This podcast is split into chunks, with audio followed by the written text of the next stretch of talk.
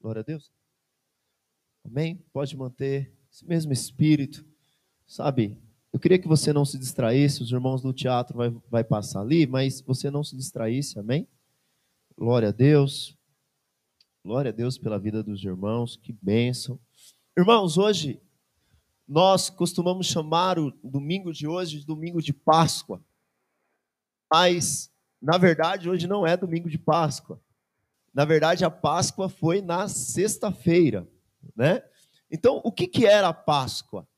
A Páscoa ela não era a Páscoa ela não era um coelhinho, tá bom? A Páscoa ela não era um coelhinho. O que, que o mundo faz? O mundo ele tenta é, é, tirar o sentido de tudo aquilo que é bíblico.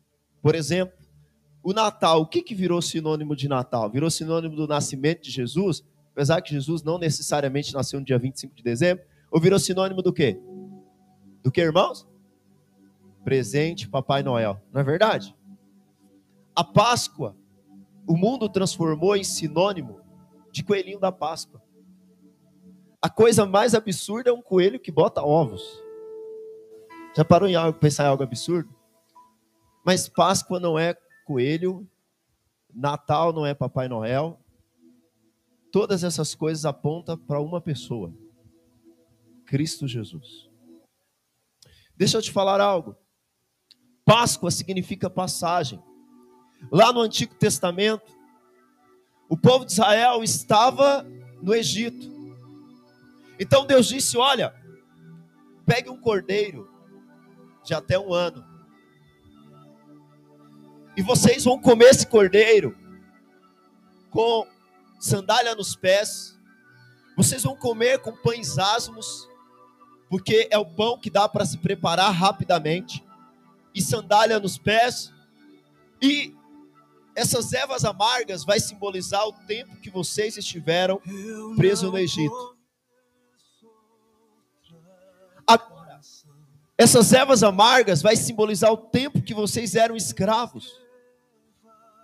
Mas vocês vão se lembrar do memorial, porque agora, quando o espírito de morte passar sobre as casas, aquela casa que tiver o sangue do cordeiro não vai ser atingida. Então, uma vez por ano, eles celebravam o dia da Páscoa, que significa passagem. É o dia que eles foram libertos e livres. Mas você sabe que tudo isso hoje nós não celebramos a Páscoa.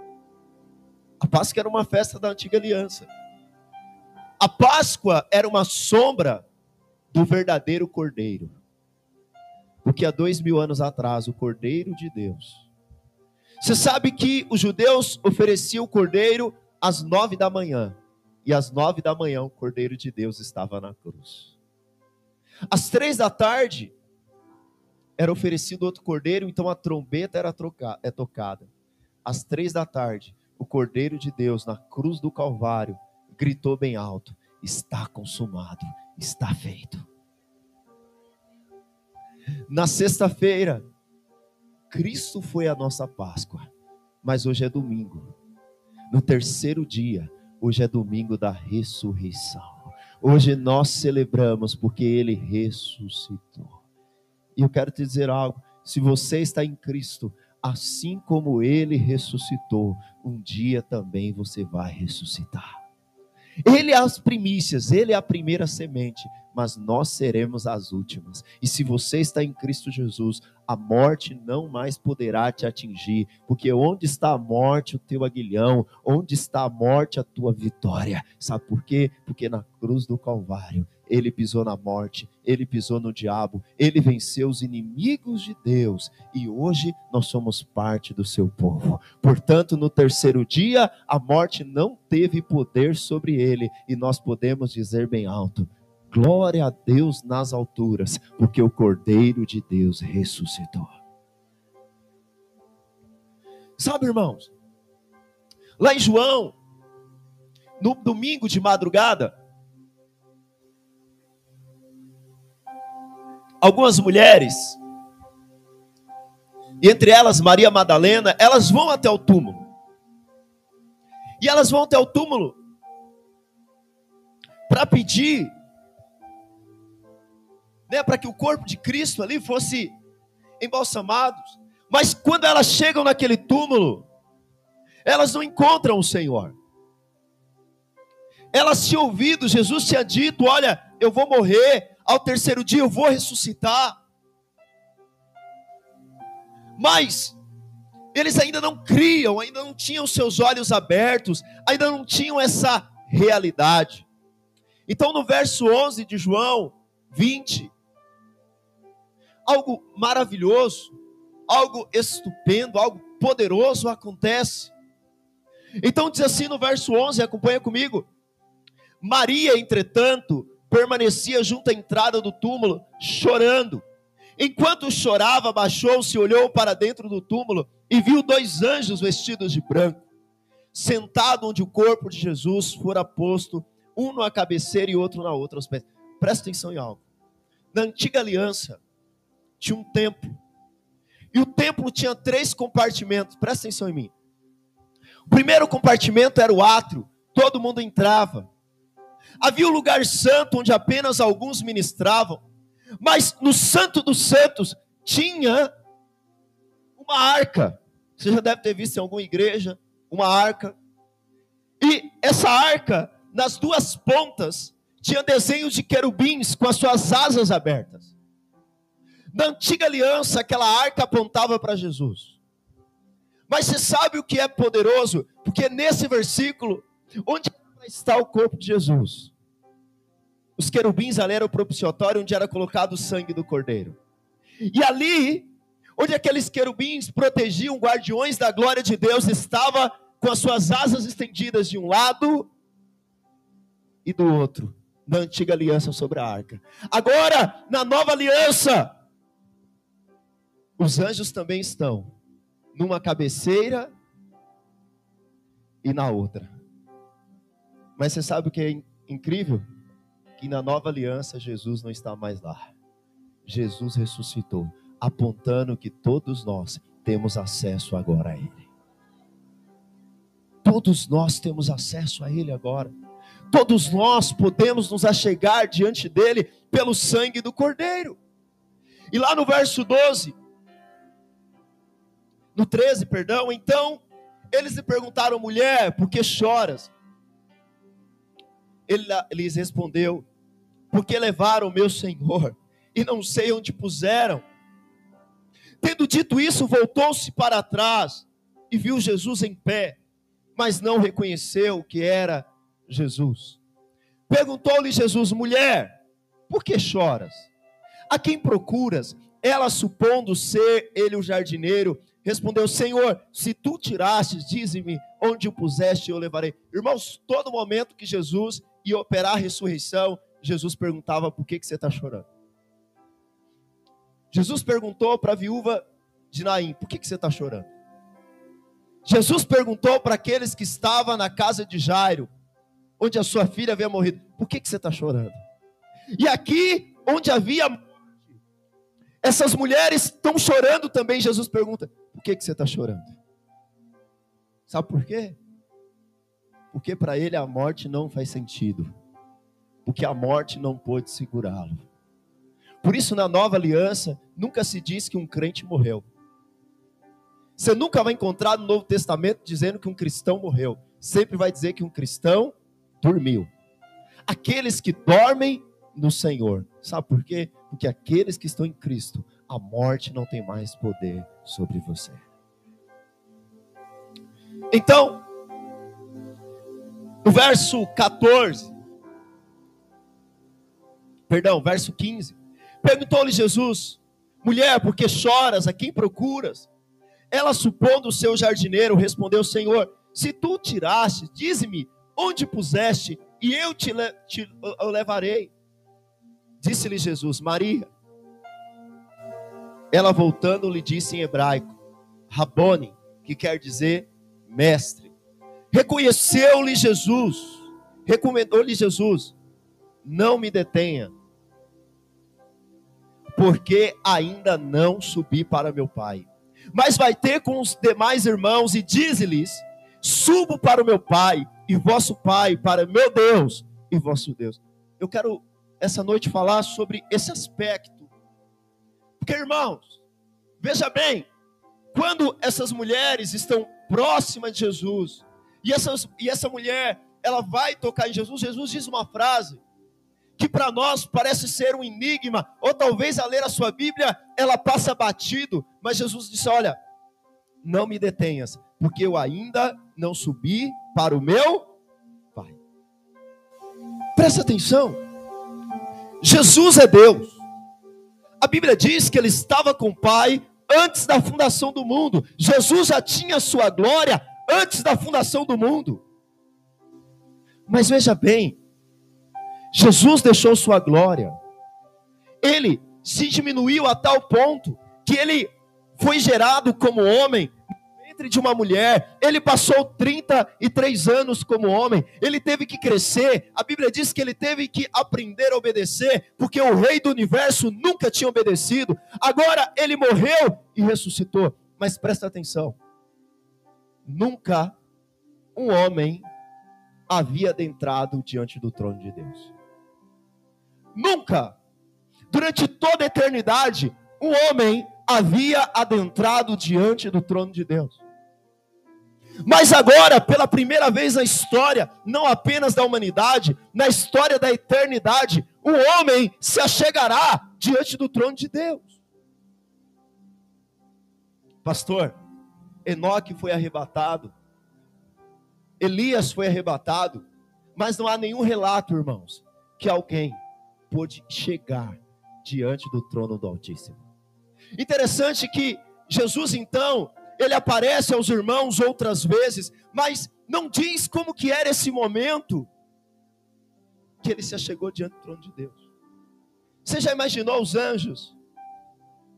Para por um instante e pela primeira vez um homem adentra a sala do trono. Sabe por quê? Porque agora ele precisava estar à destra de Deus. Porque lá em Jó, o diabo subiu diante do trono de Deus para acusar Jó, mas Jó não tinha um defensor. Mas agora a Bíblia diz que ele está sentado à destra do trono de Deus, e ele é o nosso advogado. Ele é o nosso representante diante do Pai, tem um representante seu. Mas eu dou glória a Deus pela palavra. Porque, presta atenção nisso aqui, irmão. Se você não prestar atenção, você não vai conseguir me entender. Esse mesmo João, no final da sua vida, eu não sei se você já assistiu um filme, onde um super-herói ele tem o poder de parar o tempo e ele caminhar dentro desse tempo. Ele parar a história e ele retornar para o passado, ele ir para o futuro. Deixa eu te falar, para Deus não há passado, não há futuro. Deus é sempre Deus. Para Deus, o tempo é para nós que somos limitados. Deus, ele é o alfa, ele é o ômega, ele conhece todas as coisas, ele é o princípio, ele é o fim. E você sabe que é poderoso porque em Apocalipse, João, ele tem uma visão do trono de Deus. Ele tem uma visão da glória de Deus. Mas irmãos, o Senhor, ele coloca João nesse espaço-tempo do dia que o cordeiro que foi morto, ressuscitado, adentra ao trono de Deus. E lá em Apocalipse capítulo 5, Apocalipse capítulo 5, verso 1. Queria muito que você prestasse atenção, seu coração tivesse aberto. Diz assim: Vi na mão direita daquele que estava sentado no trono Apocalipse 5:1. Um livro escrito por dentro e por fora, de todo selado com sete selos. Vi também o um anjo forte que proclamava em grande voz: Quem é digno de abrir o livro e desatar os selos? Ora, nem no céu, nem sobre a terra, nem debaixo da terra, ninguém podia abrir o livro, nem mesmo olhar para ele. E eu chorava muito. Porque ninguém foi digno de abrir o livro, nem mesmo olhar para ele. Sabe o que acontece? Os livros não eram como esses livros que nós temos hoje. Mas os livros eram pergaminhos. Imagina essa folha enrolada. E essa folha, então, ela, essa folha enrolada e bem comprida. E esses pergaminhos, eles eram enrolados e selados. E quando esse pergaminho era aberto, dependendo do assunto, ele era escrito na frente e ele era escrito atrás. Interessante que na visão de João há um livro. Nesse livro está toda a história humana. Nesse livro está o final dos tempos, está o que vai acontecer. Nesse livro está o livro da vida a seu respeito. Mas interessante que João é colocado diante do trono de Deus. O anjo bem forte proclama: Ei, tem alguém que é digno de abrir o livro? Irmãos, eles olham para toda a história, começando por Adão, passando por Noé, passando por Abraão. Eles olham para toda a história, olhando para os homens mais santos da Bíblia.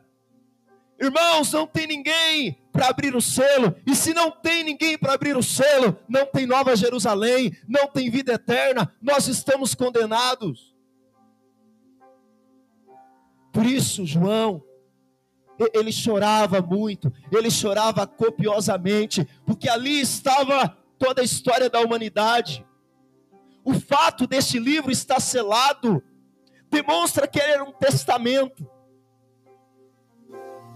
Esse livro não podia ser aberto por qualquer um e nem de qualquer forma. Este livro só podia ser aberto quando o dono do testamento morresse. E o dono fosse digno. Só alguém digno poderia abrir, mas olhando de Adão, passando pelos profetas,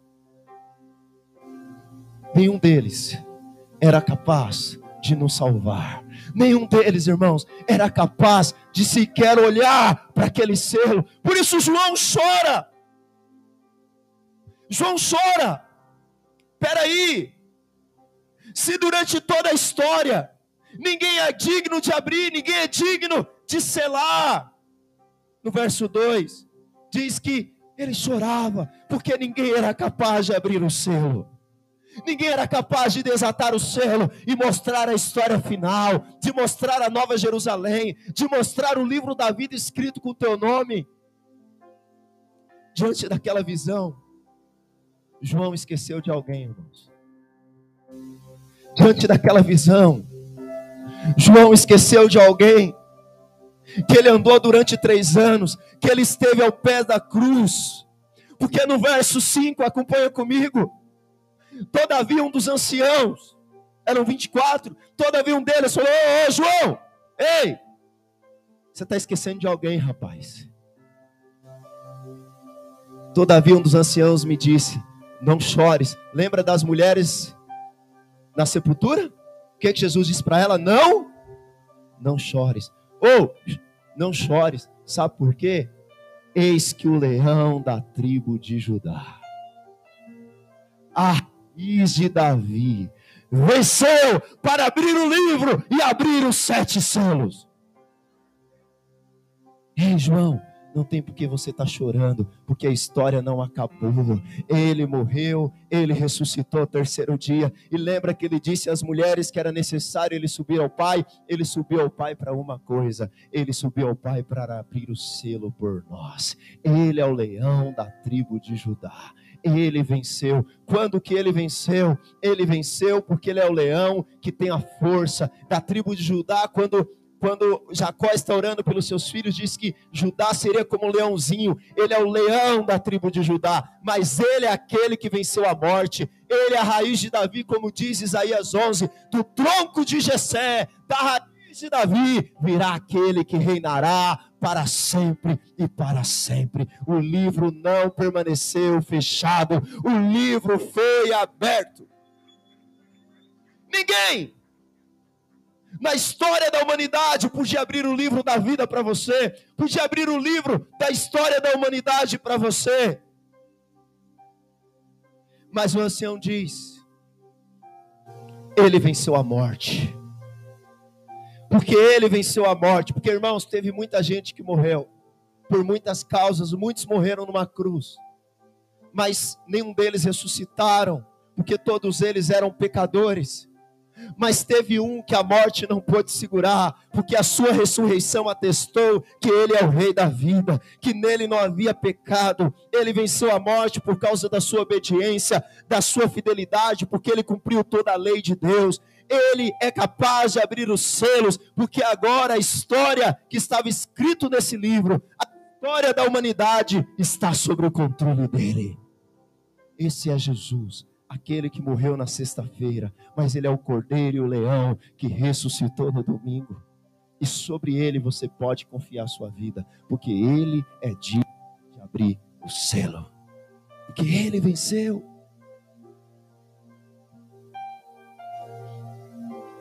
No verso 5,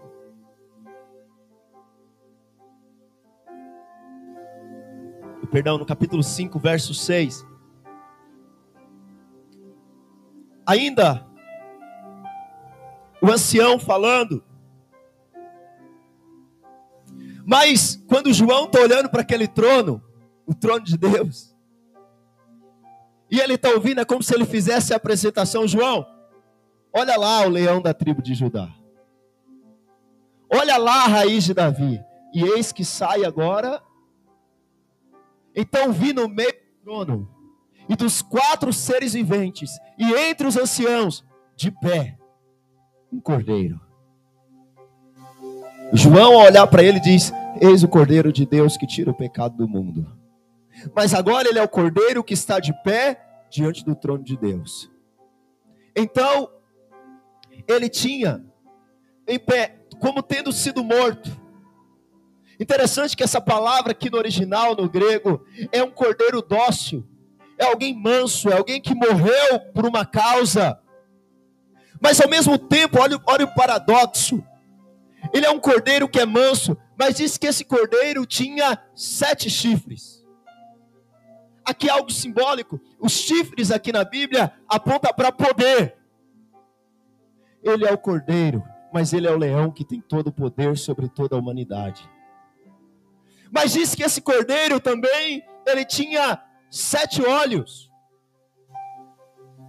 Eis, então vi no meio do trono e dos quatro seres viventes entre os anciões de pé, um cordeiro que, como tendo sido morto, ele tinha sete chifres, bem como sete olhos, que são os sete espíritos de Deus, enviados por toda parte. No verso 7, veio, pois, pegou o livro da mão direita daquele que estava sentado no trono ele pegou o livro da mão de Deus Pai. É o momento, irmãos, que ele vai abrir o livro. O livro de toda eternidade, onde ninguém foi capaz de abrir, onde foi selado. O cordeiro que conhece todas as coisas, por isso que ele tem sete olhos. O cordeiro que tem todo o poder, por isso que ele tem sete chifres. Aqui é um simbolismo do poder de Jesus. Demonstra que ele é onisciente, quando ele começa a fazer isso, há o um reconhecimento que ele é a perfeição, ele é pleno, ele é completo. Sabe, ninguém pode resisti-lo, ele é onisciente, ele sabe e vê todas as coisas nos quatro cantos da terra. Meus irmãos, quando eles fazem isso, no verso 8 nós temos algo poderoso. No verso 8 diz assim: Quando tomou o livro, os quatro seres viventes, os 24 anciãos, prostraram-se diante do cordeiro, tendo cada um deles uma harpa e taças de ouro cheias de incenso, que são a oração dos santos. Quem são os santos? Os são todos aqueles que creram em Jesus e foram separados para Ele. Quantos foram separados pelo Senhor? Que diga amém. Esses são os santos. Interessante que as orações dos santos são como incenso suave esses são colhidos em taças de ouro. A semelhança entre o incenso e a oração também provém dos salmos, diz assim: suba a tua presença a minha oração como incenso, e seja o erguer das minhas mãos como oferta vespertina. Sabe o que eu quero te dizer? Quando você ora, quando você ora, a sua oração é como incenso que sobe diante do trono de Deus. E o cordeiro que foi morto, mas que ressuscitou e vive, Jesus Cristo, ele está lá para receber as tuas orações. Por isso, nunca despreze uma oração feita. Por isso, nunca ache que você orou à toa. Porque a sua oração está sendo registrada na eternidade. A sua oração sendo feita sobe como incenso suave diante do Senhor. Por isso, ainda que seja um suspiro, por isso que ainda seja cinco minutos, dez minutos, nunca deixe de orar diante do Cordeiro. Você tem um representante diante de Deus. Mas, irmãos, o fato de ter se achado alguém digno durante toda a eternidade, para que o livro fosse aberto, a festa no céu, a música no céu, a celebração no céu. E aí, no verso 9, imagina o trono de Deus, imagina aqui o trono de Deus, e alguns círculos. O primeiro círculo é o círculo dos 24 anciãos e dos quatro seres viventes. E após recolher a oração dos santos, eles começam a cantar e diz assim: e entoavam um novo cântico dizendo: Digno és de tomar o livro e de abrir o selo, porque foste morto e com teu sangue compraste para Deus os que procedem de toda tribo, língua, povo e nação, e para o nosso Deus os constituíste reino e sacerdote e reinarão sobre toda a terra.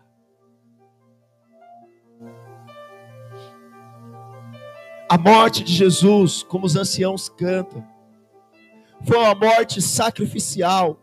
Ele disse: porque foste morto. Jesus não morreu à toa. Jesus não morreu porque os judeus, os romanos, o sistema religioso quis matá-lo. Jesus morreu porque ele se entregou. Por isso ele fez nova todas as coisas. Por isso os anciãos cantam um novo cântico. Apocalipse é o livro, irmãos, do algo novo.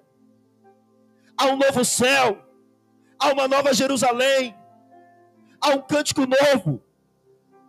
Essa palavra novo, cai nós no grego, é, é novo de qualidade mesmo. Não é novo porque surgiu agora, é novo porque ele fez de novo. Por isso que Paulo diz: todo aquele que está em Cristo, nova criatura é.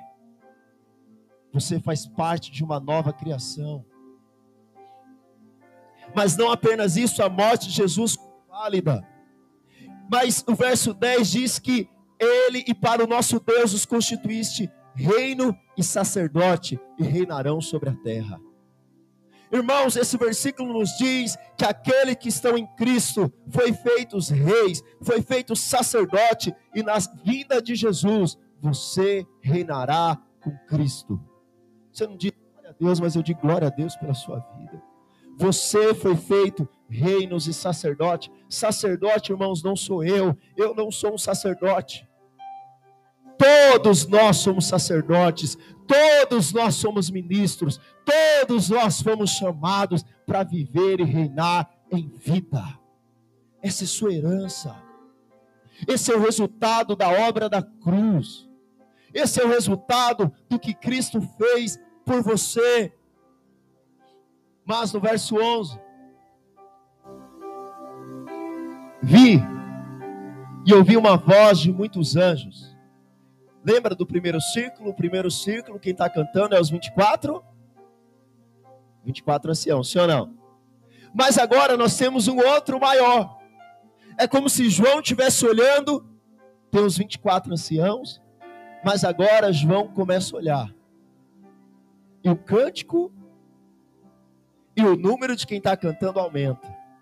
Vi e ouvi uma voz de muitos anjos ao redor do trono, dos seres viventes e dos anciãos, cujo número era de milhões e de milhões e milhares e de milhares. Agora não é apenas 24 anciãos, agora milhões de anjos olha para o trono, eles veem o cordeiro digno e eles cantam no verso 12, proclamando em alta voz. Por isso que eu falo, irmãos, quando você cantar aqui, cante em alta voz. Às vezes nós nos cansamos tão rápido, não é verdade? A gente canta uma canção de adoração e a gente já está cansado. Irmão, deixa eu falar, ah, pastor, eu não gosto de cantar. Irmão, então tu não pode morar no céu. Porque no céu você vai cantar muito. Pastor, mas eu tenho voz de taquara rachada. Não tem problema. Para cantar aqui em cima não pode ter voz de taquara rachada. Mas para cantar aí, sabe, cante. Cante. Cante ao Senhor. Sabe, abra sua boca em grande voz, exalte ao cordeiro, cante ao cordeiro, abra sua boca e diga: digno ao cordeiro que for morto. Não se canse, adore a Ele com todo o seu coração. Quando nós estamos aqui, nós não somos espectadores de quem está aqui na frente. Quem está aqui na frente só está conduzindo o cântico. Nós estamos aqui para cantar ao Cordeiro que é digno de toda a honra, ao Cordeiro que é digno de toda a glória. Aleluia! Sabe? E o que, que eles proclamavam? Digno é o cordeiro que foi morto, de receber o poder, e riqueza, e sabedoria, e força, e honra, e glória, e o que? Louvor. O apóstolo Paulo diz que Cristo é o poder de Deus, Cristo é a riqueza de Deus. Cristo é a própria sabedoria de Deus. Por isso nós podemos louvá-lo, podemos honrá-lo. E por que, que nós podemos fazer isso, pastor? Porque não havia ninguém digno, mas ele é o cordeiro digno de receber o nosso louvor e a nossa adoração. Irmãos, lá para você. Quando seu time está jogando, aí o jogador faz um gol bonito. O que que nós fazemos? Ei, ei, né? Oh, nossa! Estou dizendo que você está errado. Sabe, às vezes tem um jogo. Ontem eu estava com a família da minha esposa. Estava jogando Corinthians e Havaí. Um jogo ruim, feio. E tinha uns corintianos lá, irmão. Os caras erravam um passe. Ele, ah, tal. Irmãos, eles estão contemplando uns pernas de pau jogando e eles estão, vai, tal. Nós chegamos no culto, estamos contemplando o Cordeiro, que é digno de receber toda a honra, toda a glória. Como que podemos ficar com a boca fechada? Nós temos que nos unir ao coral de anjos e dizer: Glória a Deus nas alturas, aleluia, Santo é o Cordeiro. Não, pastor. As irmãs podem dizer, né? Não, pastor, eu não faço isso. Quando você assiste aquela sua série, aquela novela, ah, não, novela não, crente não assiste novela. Quando você assiste aquela série, como que você fica? Fulano foi eliminado. Morreu. Mas diante do Cordeiro, como que nós não podemos derramar uma lágrima, irmãos? Diante do Cordeiro, você chora por uma série de três temporadas, e você fala: que dia que sai? Olha na Netflix, olha no Amazon Prime, e que dia que sai? E você fica empolgada. Como que você não empolga quando o livro da vida foi aberto, quando o Cordeiro desatou os selos e a história foi contada? Eis que há novos céus e nova terra. Oh, Jesus! Aleluia! Irmãos, nós temos que quando o que é adoração? É a gente contemplar o Cordeiro. Enquanto a gente contempla Jesus, a gente a adoração é uma resposta à beleza de Deus.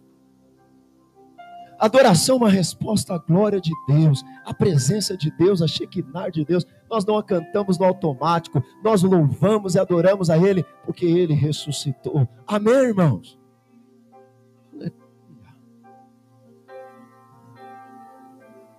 o último grupo que estava cantando, está no verso 13. Após ver os 24 anciãos, após ver os anjos, no verso 13, quando o cordeiro que foi morto chega no trono, e João vê esse momento, então vi que toda criatura que há nos céus e sobre a terra, debaixo da terra e sobre o mar, e tudo que neles há, estava dizendo: Aquele que está sentado no trono, e ao Cordeiro, seja o louvor, e a honra, e a glória, e o domínio, pelos séculos dos séculos. Fala assim comigo: aquele que está sentado no trono e ao Cordeiro, seja o louvor, e a honra, e a glória, e o domínio pelos séculos dos séculos. Agora o coro aumenta. Agora não é os 24 anciãos, agora não é os anjos, mas toda a criação canta a Deus Pai e canta ao Cordeiro. Mas há uma resposta, porque enquanto eles cantam, os quatro seres viventes respondiam: Que irmãos? Amém. Assim seja. Também os anciãos prostraram-se e o adoraram. Queria que você ficasse de pé no seu lugar. Você que pode, se você tiver com criança, quiser ficar sentado, pode ficar. Eu não sei como você entrou aqui nessa noite. Mas eu quero dizer que o cordeiro que foi morto na sexta-feira da paixão, como muitos costumam dizer, o cordeiro que foi morto na Páscoa, ele se tornou leão da tribo de Judá. A raiz de Davi. E ele está diante do trono de Deus para ser o seu representante. E diante do trono de Deus, os anciãos, os anjos, e um dia toda a criação vai bem dizer e dizer: Digno é o Cordeiro, ao que está sentado no trono, e ao Cordeiro, seja a honra, seja a glória e seja o louvor. Olha para mim. No final dessa história, Apocalipse capítulo 22 vai ter dois povos. Um estará diante do Cordeiro, cantando: Ao Cordeiro seja o louvor, seja a honra e seja a glória. Outros estarão no lago de fogo, blasfemando contra Deus.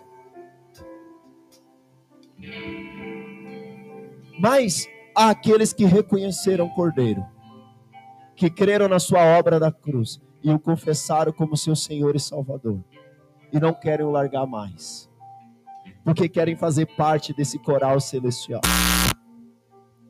E hoje pode ser o dia que você se une a esse coral celestial.